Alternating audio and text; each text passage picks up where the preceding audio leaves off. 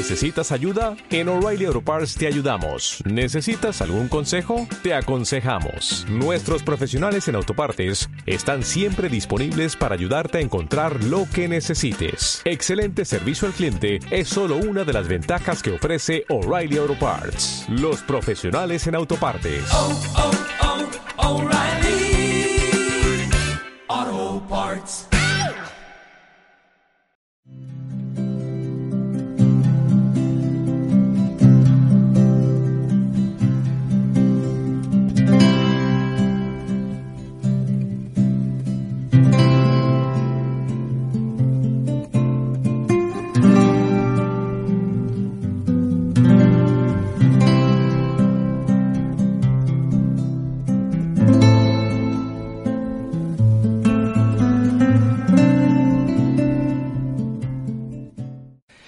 Me invitaron a participar en este congreso al inicio del año de la fe. Ya desde el año pasado me han invitado para compartir con ustedes no solo la enseñanza en tres conferencias, sino también el servicio de sanación esta noche. Tal vez lo que más esperan, mucho más que palabras. Bueno, palabras hay que decir, ¿verdad? Hay que decir palabras más que palabras, el actuar del Espíritu Santo para que te toque y para que te sane. Lo hermoso es que cuando se tiene fe, ¿cuáles son los límites? ¿Cuáles son los obstáculos que no se puedan vencer? Al inicio del año de la fe, entonces queremos dedicar una conferencia a este tema y ustedes me piden hablar ahora sobre Jesucristo, fundamento de la fe. Y miren, yo no voy a dar ahora una conferencia teológica sobre el Tratado de Cristología. Esto lo he escuchado hace 10 años en la universidad. Vamos a partir de una experiencia mía ahora que he ido a Tierra Santa. Pude ir y acabo de regresar hace qué, hace una semana regresé y todavía están frescos en mi mente los recuerdos, porque es tierra santificada por los pasos de Jesucristo. Entonces, vamos a partir así, vamos a comenzar así. Hay lugares en este mundo que santifican y hay lugares en este mundo que pierden, que echan a perder. Hay lugares en este mundo que necesitan ser santificados y hay lugares que te santifican. Lugares que te echan a perder. Como que hay algo en una discoteca que no te santifica. Hay algo en un pub donde se buscan las parejas que no te santifica. Hay algo en este lugar físico donde tú dices, aquí no me hallo. Hay lugares que te comunican un mal sabor. ¿Qué me dices tú de un hospital donde se practican abortos? En el hospital de Palm Beach, no recuerdo el nombre ahora, en un hospital en, Palm Beach practican cada año 5.000 abortos divídelo por 365. ¿Cuántos abortos al día? Y hoy que celebramos la conferencia, hoy se practican abortos. ¿Tú crees que asistir a este lugar físico no tenga consecuencias? Pues claro que sí. Claro que sí, esto tiene consecuencias para ti. Un hogar en el que no se vive la fidelidad acudir a este hogar donde se practican vicios, donde se drogan, donde no siguen la santa ley de Dios, ¿tú crees que esto te santifica? Al contrario, tú sientes algo pesado ahí. Y un lugar puede comunicarte perfectamente este negativismo de las personas que han cometido sus pecados ahí. Acudir a un hospital abortista te comunica este mal sabor, este negativismo, esta negatividad de los pecados del aborto que se cometen ahí. Entonces partimos de este hecho, que hay lugares físicos que santifican y lugares físicos que te comunican todo lo contrario. Ahora pensemos en el lugar donde tú más estás. ¿Cómo se llama ese lugar, ese lugar donde tú más estás en la vida? Se llama hogar. Hogar. ¿Sí? Aunque tus hijos pasan tal vez más tiempo fuera del hogar que en el hogar, porque pasan tanto tiempo en la escuela. Y vienen a la casa tuya solo para dormir y comer. Y luego nos maravillamos porque los hijos no siguen mis enseñanzas. Yo siempre digo a esas mamás, pues claro, si el hijo no está en casa tuya, su vida consciente se la pasa afuera. Luego viene a casa, hace tareas, coma y a dormir. Y otra vez a las seis se levanta y para afuera. Realmente tú tienes muy poco tiempo para influir en la formación de la conciencia de tu hijo, precisamente porque pasa mucho más tiempo fuera. Pero pensemos en este momento en la santificación de tu hogar, que es un lugar físico que refleja la santidad de las personas que están ahí. ¿Cómo va tu santificación de este lugar que se llama hogar? ¿Cómo se puede santificar un hogar? Primero, ¿en ese lugar se ora o no se ora? Mira, yo crecí en una familia católica de nombre, pero no de práctica. A los 16 años se me ocurre que uno podría bendecir los alimentos. Entonces, piadosamente comienzo, antes del almuerzo, hacer mi señal de la cruz. Y mis familiares se rieron de mí. Porque nunca se ha hecho en esta casa. Fue algo nuevo en este hogar que algún miembro de la familia bendijera los alimentos.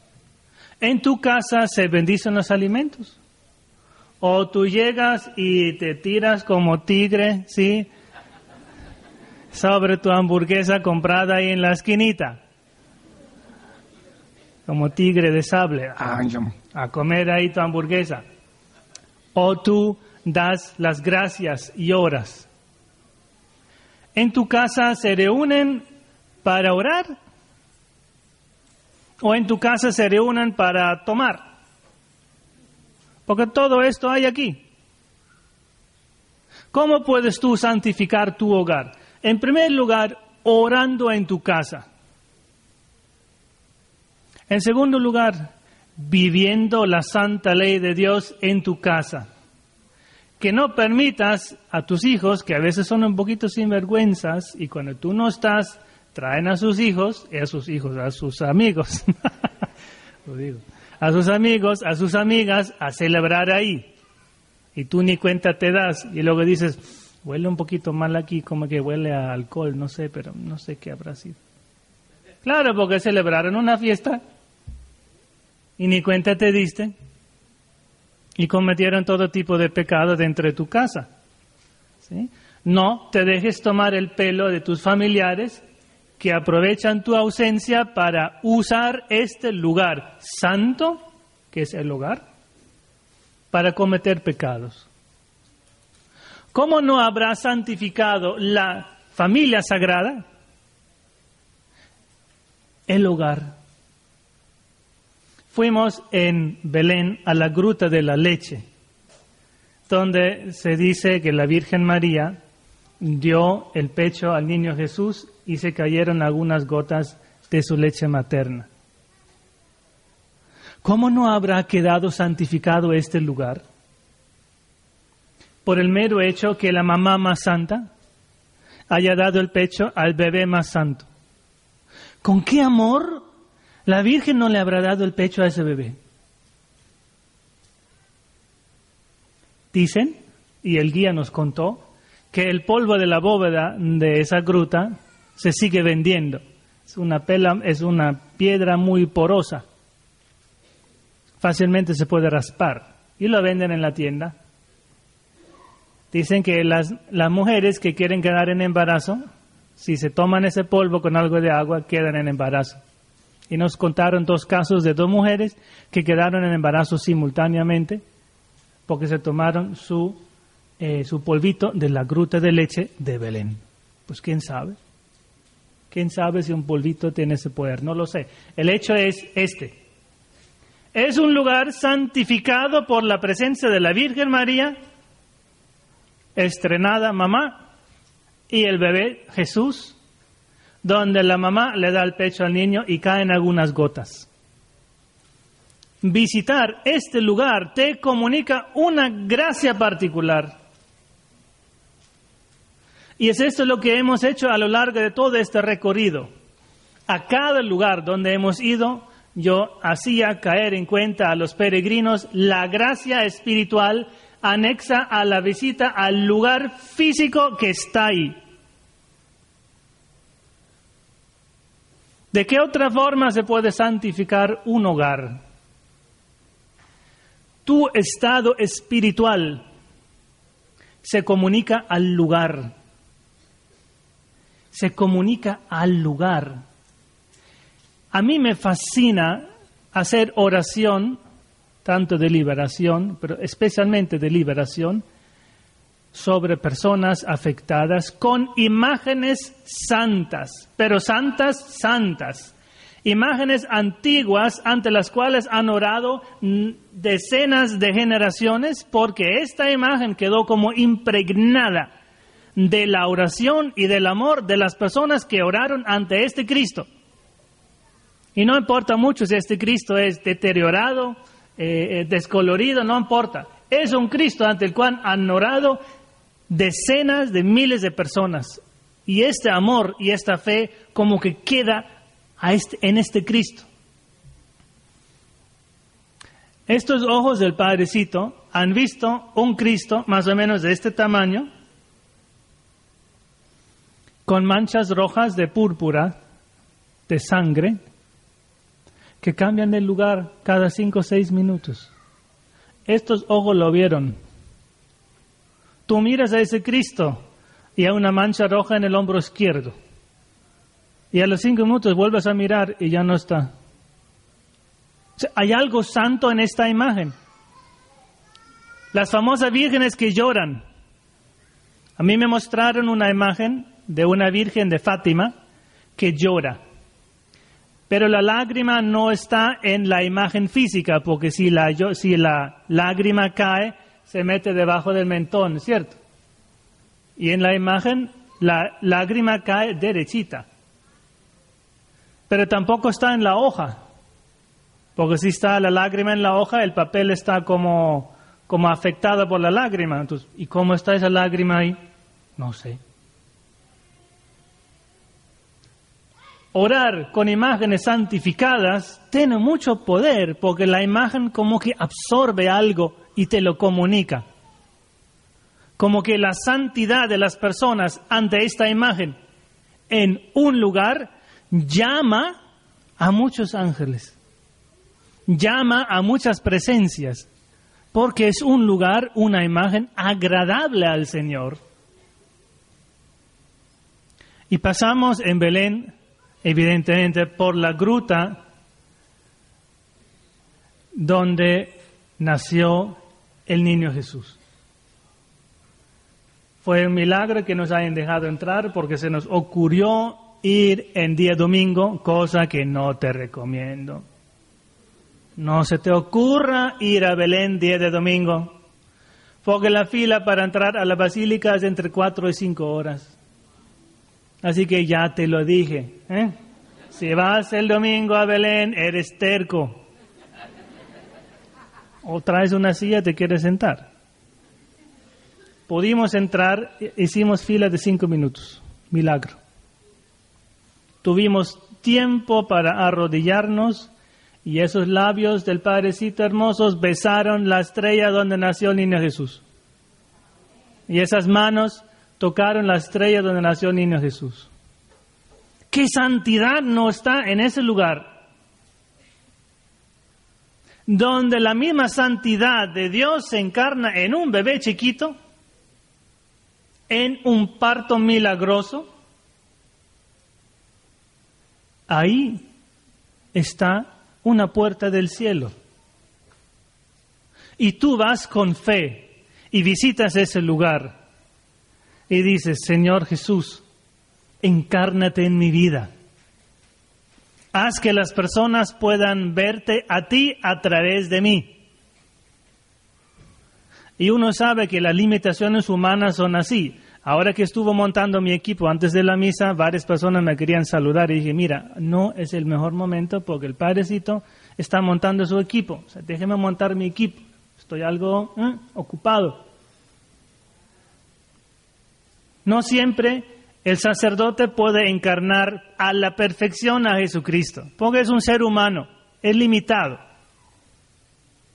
Señor Jesús, encárnate en mí para que los demás te puedan ver, para que puedan recibir a través de mi ministerio sacerdotal algo de tu bondad, algo de tu ternura, algo de tu presencia. Lamentablemente la, basílica está dividida.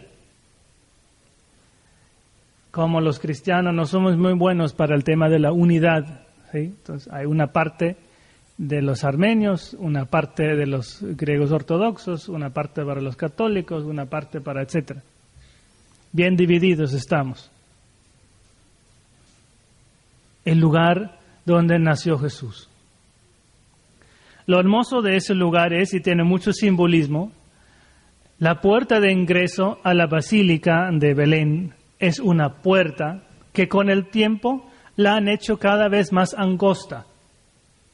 Antes fue un portón con su bóveda y lo fueron cerrando porque los jinetes entraban a la basílica con sus caballos, lo que explicó el guía. Entonces, para impedir que los jinetes un poco irreverentes, entraran a la basílica, simplemente ese portón grande con su bóveda, con su arco, lo cerraron. Pero como ahora todavía los, animales sueltos del mercado podían entrar, eh, cabras, lo que fuera, entonces hicieron la entrada aún más angosta. Y ahora el techo del marco de la puerta me llega hasta aquí. Entonces tú te tienes que agachar. Y esto tiene muchísimo simbolismo. Para entrar al lugar donde nace Jesús, para entrar en el misterio de la encarnación, tú te tienes que hacer pequeño como Dios se hizo pequeño. Te tienes que agachar entre paréntesis. El primero de los dones carismáticos que se suele recibir es el don de oración en lenguas. Y la oración en lenguas es un agacharse del intelecto ante algo que no entiende, porque esos sonidos balbuceados, ¿quién los entiende? Yo me humillo en cuanto a intelecto, me humillo ante unos sonidos que sé que vienen del Espíritu Santo, pero que no entiendo. Y la persona soberbia que dice, ah, esos, ah, esos carismáticos, mira cómo oran como bobos, ni se les entiende. Soberbio, pues deja que el Espíritu Santo se manifieste como Él quiere, con gemidos inenarrables, como dice San Pablo en Romanos 8. Con gemidos inenarrables, yo me agacho ante la manifestación del Espíritu Santo a través de mi boca. No lo entiendo. Ya luego pueden venir otros dones, pero eso es muy simbólico, muy hermoso que la puerta de ingreso a la basílica me llega a mí hasta aquí hasta la barriga hermosa que tengo. ¿Eh? Hasta ahí me llega. Y hay que agacharse y bastante para poder entrar. Cuanto más alto, tanto más te tienes que agachar. Hay lugares que echan a perder ¿Por qué? Porque así como mis actos de virtud llaman al cielo a acompañarme a mí, a mis familiares, a las personas que entren y vivan ahí, así también mis pecados llaman a los demonios porque se sienten amigos de los pecadores y se sienten muy a gusto en los lugares donde más pecados se han cometido. Imagínate un campo de concentración donde han torturado a decenas de miles de personas. Y no solo en la Alemania nazi, Vietnam, China. ¿Qué sabemos de los crímenes cometidos en África? Los genocidios a lo largo de la historia. Los demonios felices con todo acto de destrucción Tal vez en tu hogar no se llega a un genocidio. Listo. Yo creo que ustedes son gente pacífica, no se van a dedicar a genocidios. Pero hay otros pecados espirituales de desobediencia, de intolerancia, de gritos, de discusiones. Y todo esto llama a aquellos demonios que se especializan en ese tipo de tentación ¿Por qué? Porque se sienten a gusto. Si yo soy fumador, lo más probable es que mis amigos sean fumadores, porque igual se junta con igual. Si a mí me gusta tomar mucho, lo más probable es que mis amigos sean tomadores, porque igual se junta con igual. Si yo soy persona intolerante y a, mí, a mi esposa la trato como suela de zapato, lo más probable es que estos demonios que tientan así se sientan muy amigos míos y andan conmigo. Y peor cuando cometo pecados que por vergüenza nunca confieso. Ese demonio se ríe de mí y anda conmigo en el bolsillo. Así como el padrecito en su bolsillo no solo tiene pañuelo y y un dulcecito para la garganta. A ver qué tengo más que tengo aquí. ¿Qué más tengo yo aquí? Ah, mi virgencita. La Virgen, la rosa mística, la llevo siempre conmigo. Para que me proteja, para que me guíe. Así, tú llevas contigo en el bolsillo un demonio porque no eres capaz de dejar un determinado pecado y te has hecho amigo de ese demonio o de esos demonios. Así que ojo, si tú no puedes dejar de pecar en algún área porque sientes como una cadena, más oración necesitas. Si tú sientes que no puedes dejar algún vicio, algún defecto de carácter, más te recomiendo una peregrinación y a los miembros de la peregrinación que fueron conmigo, había que decirles al inicio, chicos, chicas, ustedes no son turistas, ustedes son peregrinos.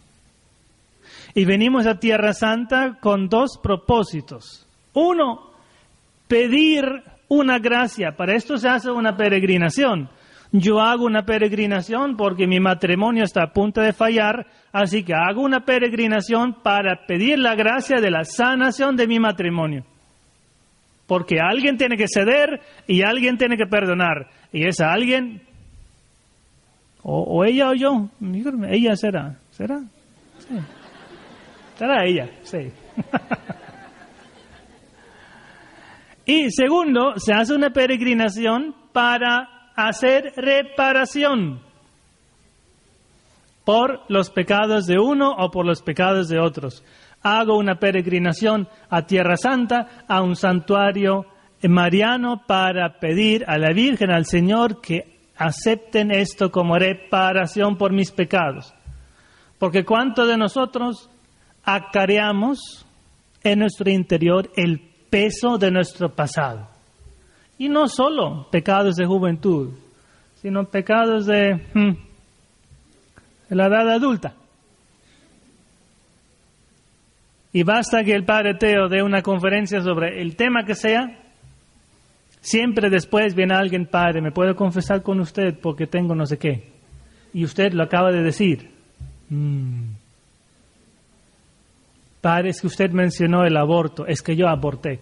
Siempre sucede. ¿Y eso cuando fue? Fue hace, hace 17 años. Y todavía no lo supero. Padre, y mi papá, y todavía no lo supero. A mí me violó mi papá y no lo supero. Es que hay cosas que te llegan tan hondo que tú todavía no lo superas. Haz una peregrinación para pedir la gracia de la sanación y hacer reparación por tus pecados. Entonces, esa peregrinación nos lleva primero a Tiberias, al lago de Tiberias o lago de Galilea. Y tú ves, tú estás en el hotel y tienes una pieza con vista del lago. Espectacular. Y se te pone la piel de gallina al pensar que Jesucristo pasó, o sea, Jesucristo no Juan Pablo II, no Jimmy Carter, Jesucristo. Pasó por la ribera de ese lago. Y lo más probable es que el, misma, el agua sea todavía el misma porque este agua de Tierra Santa está a punto de extinguirse. El río Jordán, si tú has aprendido en clase de geografía que el río Jordán llega hasta el Mar Muerto y alimenta el Mar Muerto. Pasa por el lago de Galilea y alimenta el Mar Muerto. ¿Sabes qué? Hoy en día el río Jordán ya no llega al Mar Muerto. Se queda a mitad de camino, porque animales y hombres beben su agua. No entra ni una gota de agua al Mar Muerto. Todo se saca a través de la evaporación. Entonces tú llegas al lago de Galilea, ¿sí? Y te muestran, este es el lugar, esta es la roca, véala, donde Jesucristo asó peces y pan después de la resurrección. ¿Recuerdas el Evangelio de San Juan? Los discípulos vieron a Jesús en la playa que estaba asando peces, pescados, para comer y te muestran el lugar. Y tú dices, pero el lugar es aquí y el lago es allá. No estaba en la playa, pues. ¿O quién está equivocado? Esa es la roca y la playa está a 15 metros. ¿Qué? Entonces, y te dicen, parecito, un poquito de imaginación, es que el lago llegaba hasta aquí. El agua se ha ido evaporando. Y te fijas mejor. Ah, pues claro, Ahí construyeron un, un, un, eh, un muelle. Y ahora está todo seco y el agua está ahí. ¡Qué bárbaro! Se va el agua de Tierra Santa. Y te montan en esos barcos famosos para que pases por el lago de Galilea. Y lo ves rodeado de colinitas, colinas. Y te acuerdas de aquella cosa en el Evangelio que dice, y Jesús subió a un monte a orar solo y mandó a los discípulos a cruzar el lago de Galilea. Y tú te dices, ¿y dónde está el monte? ¿Se lo llevaron aquí los chinos? ¿Y dónde está el monte? No hay monte. Hay colinas de 150, 200 metros. Pero en el Evangelio dice, Jesús subió a un monte solo. Y yo pienso en el, no sé, tampoco es Himalaya, pero pues, pero el monte de verdad, un monte con pantalones y un monte de dos kilómetros o algo. Y no, colinitas. Ahí sube saltando de piedra en piedra. Es que ver el lugar físico te hace revivir el Evangelio y te lo hace vivir mejor. Ah, Jesús subió 150 metros a orar solo. Ah, ya entiendo mejor. Y estás en el lago. Y a nadie le gusta estar en agua. ¿A ti te gusta estar en agua, salvo la ducha en la mañana? Porque a todos nos gusta tener bajo los pies algo firme. Y estás en el agua y, y todo el mundo en silencio. Tú miras la ribera los famosos montes, ¿eh? colinas de 150 metros, el monte de las Beatitudes que está al lado, un montículo de 150 metros, no nada. Y piensas cuán difícil es cuando nos quitan la seguridad debajo de los pies. Y yo decía, peregrinos, ¿dónde está tu seguridad? Porque te aseguro, tu seguridad está en la, esa tarjeta de crédito que tienes en el bolsillo. Y si no es la tarjeta de crédito, es el billete verde que tienes en el otro bolsillo. Porque esa es tu seguridad. Y cuando te falta ese billete verde o la tarjeta de crédito, te pone nervioso.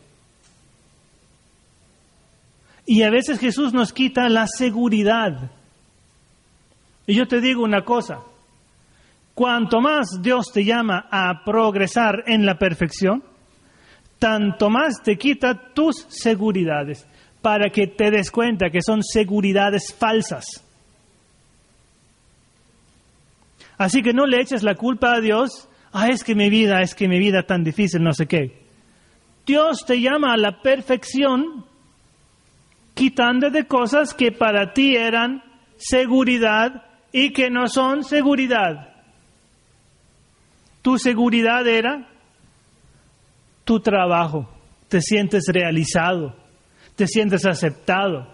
Tú eres presidente de la fundación no sé qué, tú eres presidente de la asociación no, no sé cuántos, te llaman a no sé qué y de repente te echan de tu trabajo. Quedas desempleado. Y esa era tu seguridad. Y Dios dice, no, esa no es tu seguridad. Yo no te mandé a este mundo para que fueras presidente y para que fueras alabado. Ni siquiera te mandé a esta tierra para que seas feliz. O sea, yo te pregunto, cuando a ti te, entregaron el acta de bautismo, en la letra chiquita, ¿dónde decía? Para que seas feliz. ¿Eh? ¿Dónde decía eso? Sí, yo creo en ti, en el Padre y el Espíritu Santo, los diez mandamientos, todo lo que quieras, para que sea feliz. ¿Dónde lo dice? No dice. No dice. El que me quiera seguir, que se prepare porque va a ser muy feliz. Que se prepare porque le van a llevar padres, madres, casas, hermanos, hermanas. No, no dice eso. Pero cuando me quitan esas cosas, ay, es que Dios, ay, es que, ¿por qué no me ayudas? Tú me has abandonado. Tú ves Tierra Santa hoy y es piedra. Tierra Santa hoy es piedra y roca y polvo. Mira, fuimos a Jordania. Deja a un lado las complicaciones del cruce de frontera, porque recordemos que en la guerra de los seis días Jordania invadió Israel, es todo un lío. O sea, la seguridad es exagerada.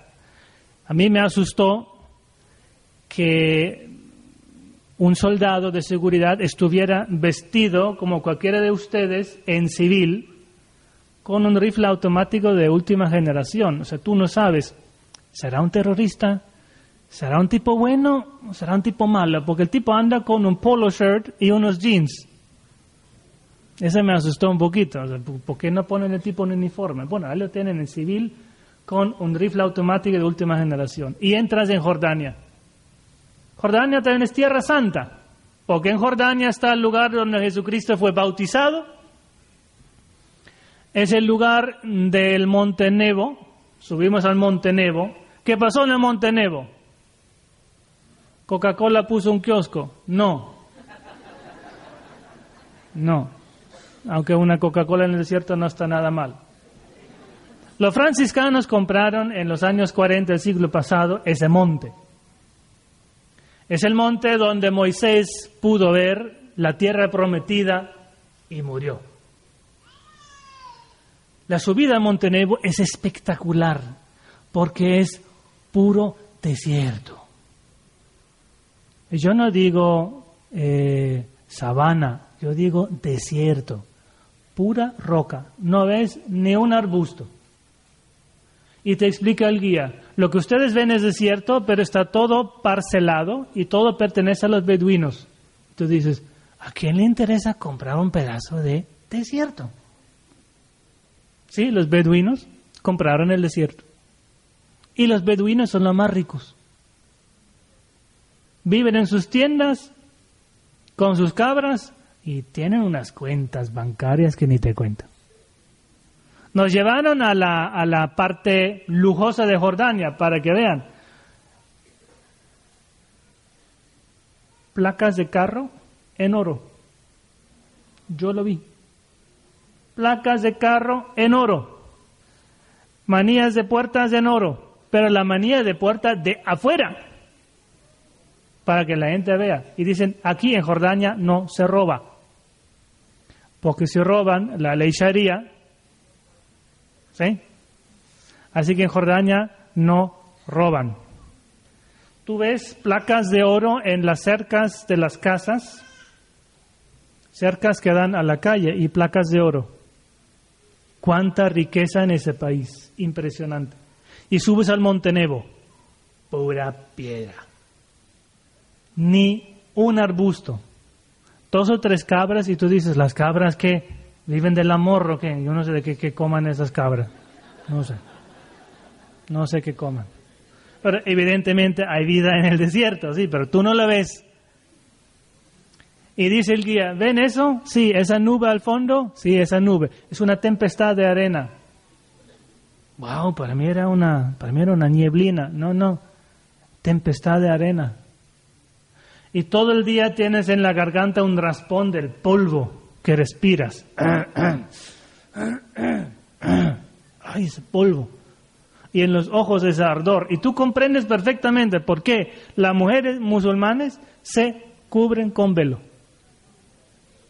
Porque esa arena echa a perder cualquier tinturado que le has metido en ese cabello. Se descubre el engaño al instante. Por eso usan el velo. No, no es cierto. No es cierto. Es que la arena, la arena tiene mucho efecto sobre el pelo y la piel. Por eso se cubren con un velo. Y venimos los turistas bobos, sí, todos descubiertos, sin cachuchas, sin nada, todo el santo día. Bueno, ya descubrí por qué usan velo tanto hombres como mujeres en esos países, por la cantidad de polvo. ¿Y sabes qué? El desierto deprime. El desierto deprime. A mí me deprime. Ver piedra. Y nada más que piedra. Porque son kilómetros cuadrados de piedra. Algunos dicen que Moisés, llegando al Monte Nebo, viendo la Tierra Santa, cayó muerto, murió, no porque vio la tierra prometida, sino porque vio tanta piedra y se desanimó. ¿Esa es la tierra prometida? Oh, ahí cayó muerto. Uno, dice, caramba, tanto desierto, ¿qué es esto? Yo no quiero vivir ahí. ¿Esa es la tierra prometida? Desde el Monte Nebo ves toda la parte norte y hay una señal que dice Aquí, para Jericó, 26 kilómetros. Aquí, para Jerusalén, para allá, 46 kilómetros. Aquí, para Nablus, aquí, para Silo. Mar Muerto está allá y lo ves. Todo muy cerquita. Todo es muy chiquito. Israel tiene una longitud de apenas 500 kilómetros aproximadamente. Todo muy chiquito. Yo decía, decía a la gente, miren, Aquí estamos en un lugar santo, Monte Nebo, donde Moisés murió. ¿Y qué gracia hay aquí? ¿Qué gracia nos queremos llevar visitando estas piedras y tragando este polvo? Es que la vida muchas veces es esto, que tú vislumbras algo y no lo obtienes. Apenas lo ves, ¿sí? La felicidad a la hora de casarte, sí, la vislumbrabas y ya se te fue. La felicidad de tener un hijo, los primeros 10 años lo gozabas y ahora lo soportas. ¿Sí? Y cuando tienen 30 están casados, mi mamá todavía vive. ¿Ah? ¿Será? Se olvidan de ti. Apenas vislumbras una cosa, la promesa de Dios, cuando Dios dice, Jesucristo dice, como lo hemos escuchado en la homilía, quien coma de este pan no morirá para siempre. Pues es algo que ahora lo vislumbro, lo veo, pero no lo alcanzo. Tengo que pasar yo por el portal de la muerte física para alcanzar esta gracia espiritual de no morir para siempre espiritualmente. Muchas veces la vida es así, tú tienes ideales, tú estás esperando, estabas esperando el príncipe azul y en vez del príncipe se apareció tu novio. ¿Qué vas a hacer? Pues ya, ese me tocó. ¿Cuántas veces lo escucho? Y ustedes se ríen. Pues eso es lo que viven ustedes. Fulano fue el amor de mi vida. Algo pasó, nos perdimos y pues me casé con mi esposo. Me tocó otro, que no era, pero tocó. Así es. Y en tu profesión, los jóvenes que estudian una carrera con ilusión y luego la misma exigencia de la vida los hacen. Pregúntate seriamente, ¿a ti te gusta el trabajo que estás haciendo? ¿Te satisface? ¿O tú lo haces este trabajo porque necesitas la pietiza? Porque si en pietiza no hay pisteca el domingo sobre la mesa. ¿Eh? Mucha gente trabaja no porque le gusta, sino porque tiene que. Hay obligaciones que cumplir. Quisieras tener, pero no tienes, y sin embargo Dios te promete. Bueno, de Jordania nos regresamos Finalmente entramos a Israel después de dos horas de espera. Desierto. Qué seguridad tan Pero ahora los judíos han creado los kibbutz, han creado oasis de dátiles, de palmas, plantaciones y han transformado el desierto. Y ese día del regreso de Jordania a Israel llegamos al Mar Muerto. Para mí, un espectáculo, el Mar Muerto. Pero Padre está muerto. ¿Por qué? Pues ¿por qué el mar muerto está muerto? Porque está tan salado. En un litro de agua del mar muerto hay 350 miligramos de sal. Más de una tercera parte de esa agua es sal. Y por esa cantidad de sal no hay un tris de vida en esa agua. O sea, cualquier hongo que tú tengas en la piel sale corriendo cuando ve en el mapa Mar Muerto. Bueno, deja, lleva ahí todos sus honguitos, ¿sí? Todas las infecciones que tú tengas, dile, oye, vamos al Mar Muerto. Porque en esa sal nada vive. Y tú llegas al Mar Muerto y te dice el guía que a nadie se le ocurre bucear. Y tú dices, pero ¿por qué si es agua? ¿Por qué no voy a bucear? Bucear en el mar muerto es como echarte sal a los ojos. Tú no puedes meter la cabeza debajo del agua en esa sal. Te arde. Imagínate un frasquito de tabasco Pero estás loco, es Tabasco. Ay, pero déjame bucear. Ah, listo, te bucea.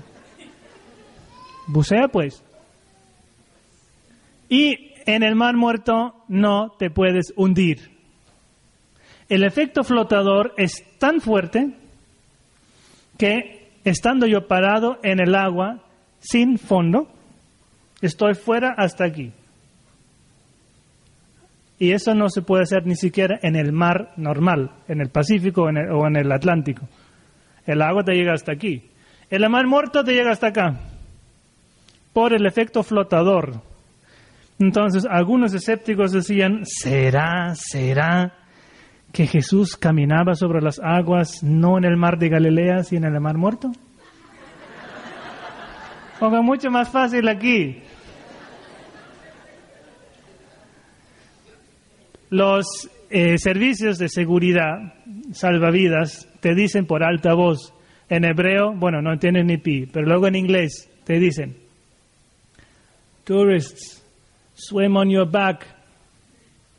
Porque si tú quieres nadar boca abajo en estilo rana, no puedes.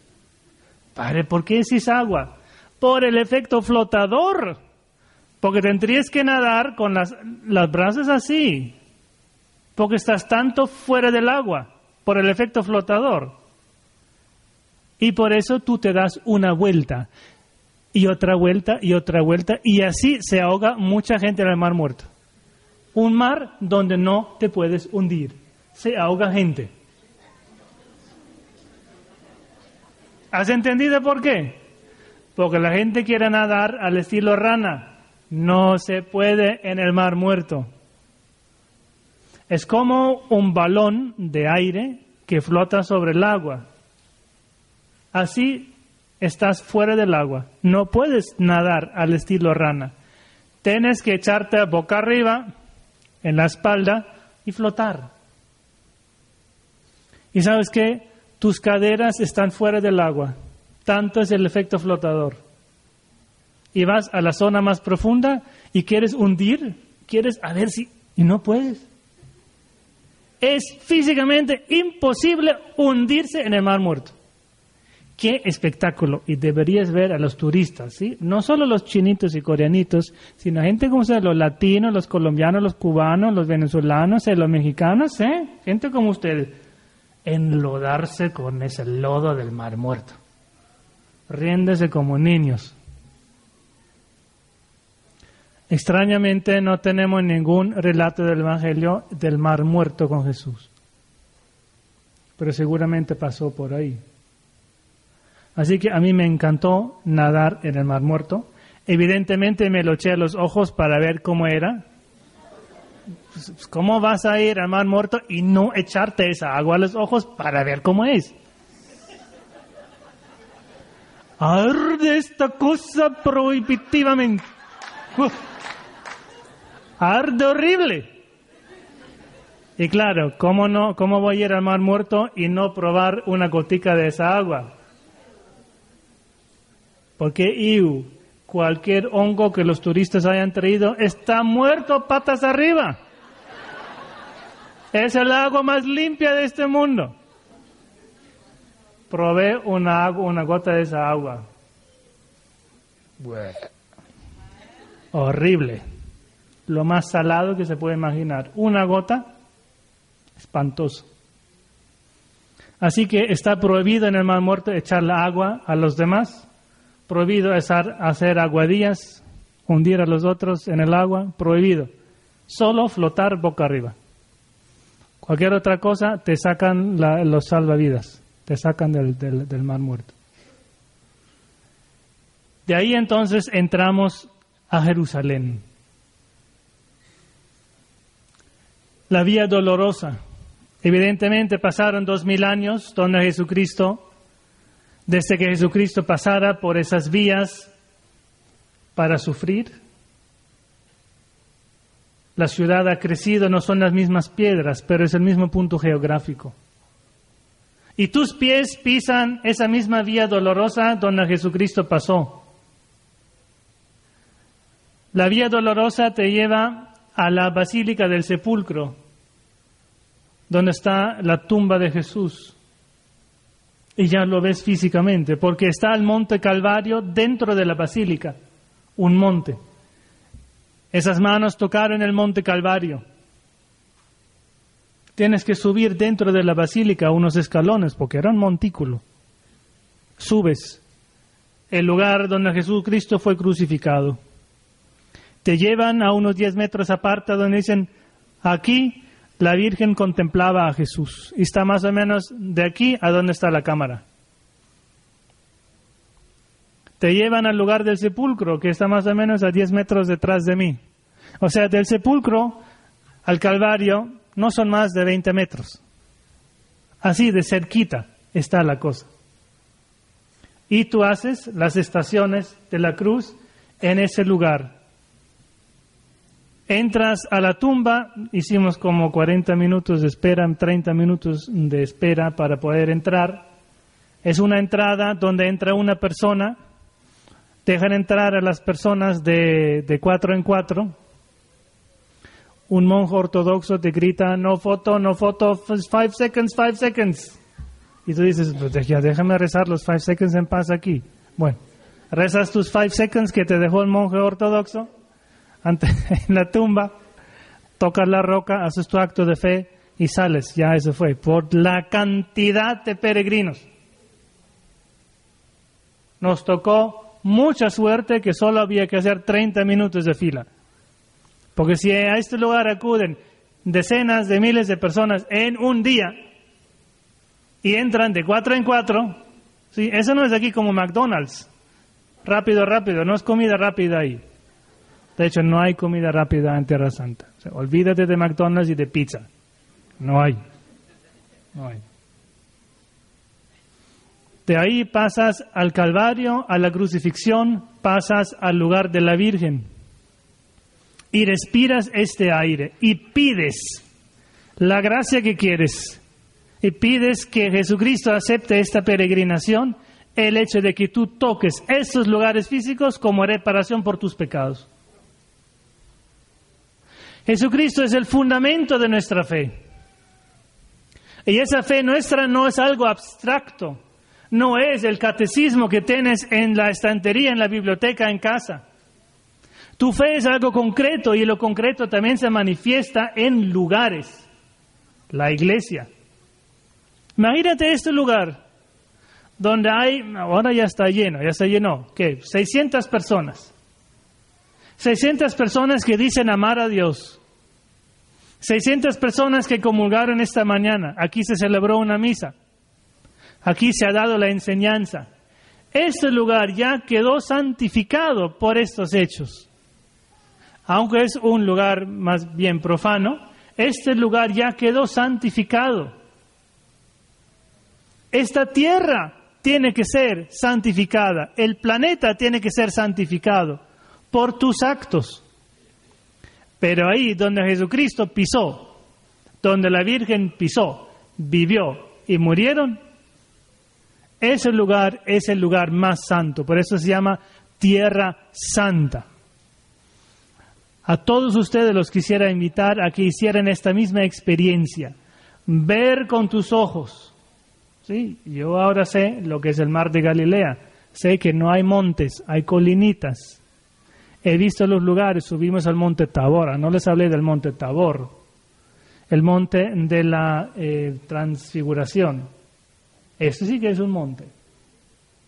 Es un monte como de kilómetro medio, monte bastante alto, son como cinco kilómetros de subidita, donde los franciscanos que tienen la custodia de Tierra Santa construyeron su monasterio y celebramos misa la transfiguración. Cuando Dios te permite ver que detrás de la humanidad de Jesucristo está el mismo Dios. Y tú lo recibes todos los días o los domingos cuando puedas en la Eucaristía y haces tu acto de fe. Pero ahí Dios dejó ver, yo soy Dios. Elevó, se elevó sobre la tierra y habló con Moisés y Elías para que tú recibas fuerza para perseverar en tus pruebas. ¿Cómo me gustaría llevarte a ti a esos lugares santos? Orar contigo. Hicimos una hora santa en Emaús, donde los discípulos conocieron al Señor Jesús al partir el pan. Ahí celebramos misa y hicimos hora santa, más o menos a 25 kilómetros de Jerusalén. ¿Tú quieres ir allá y hacer una hora santa conmigo? Para recibir la misma gracia que recibieron los discípulos de Emaús, para reconocer a Jesús, para que te impongamos las manos allá. Celebrar Hicimos una misa santa en la basílica en el huerto de Getsemaní, al lado de la roca donde Jesucristo sudó sangre para hacer reparación por nuestros pecados Yo te quiero llevar a esos lugares allá conmigo para que tú veas el fundamento de nuestra fe, que es Jesucristo, ya no en el catecismo, ya no en la catequesis, ya no en el misterio de la Santa Misa, sino en los lugares físicos donde Él ha vivido, donde Él ha pisado, para que esos lugares físicos te comuniquen la gracia que Él dejó ahí impregnado. El lugar de la confesión de San Pedro, Vimos en el, en el Monte de los Olivos el lugar donde Jesucristo lloró sobre Jerusalén. Y vaya qué vista tan impresionante de Jerusalén.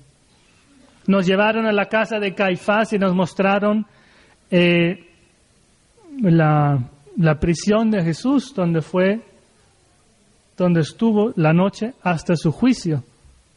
Una caverna, un pozo de ocho metros de profundidad, donde había que bajar a los presos con una cuerda. Ahí estuvo toda la noche, esperando, sufriendo y santificando este lugar y esta tierra a través de su sangre y su dolor. ¿Tú quieres ir? Bueno, no me he convencido, pero si quieres ir, dos o tres, ahorra desde ya y en, y en Semana Santa vamos a Tierra Santa para santificarnos visitando los lugares santos. Amén.